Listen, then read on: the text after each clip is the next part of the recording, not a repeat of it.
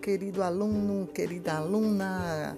Como está a sua atividade? Como está a sua semana da criança? Espero que esteja gostando de todas as atividades. Hoje vamos fazer a atividade no livro de ciências, tá certo? Então, você estará com o livro na página 94 e 95. Primeiro, você vai ler o texto. Vamos colorir o futuro.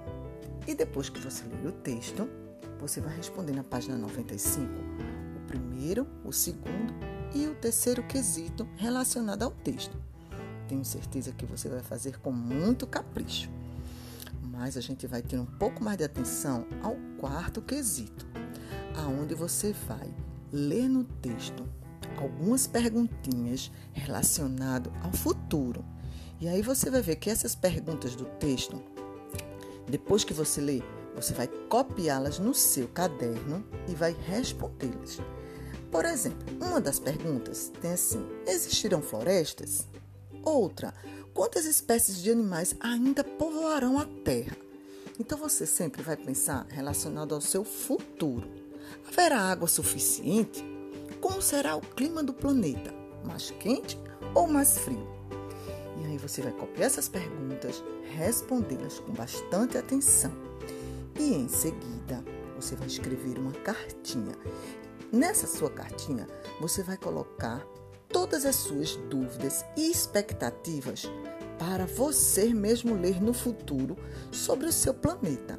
O que você acha que poderá acontecer no seu futuro, né? Com o futuro do nosso planeta.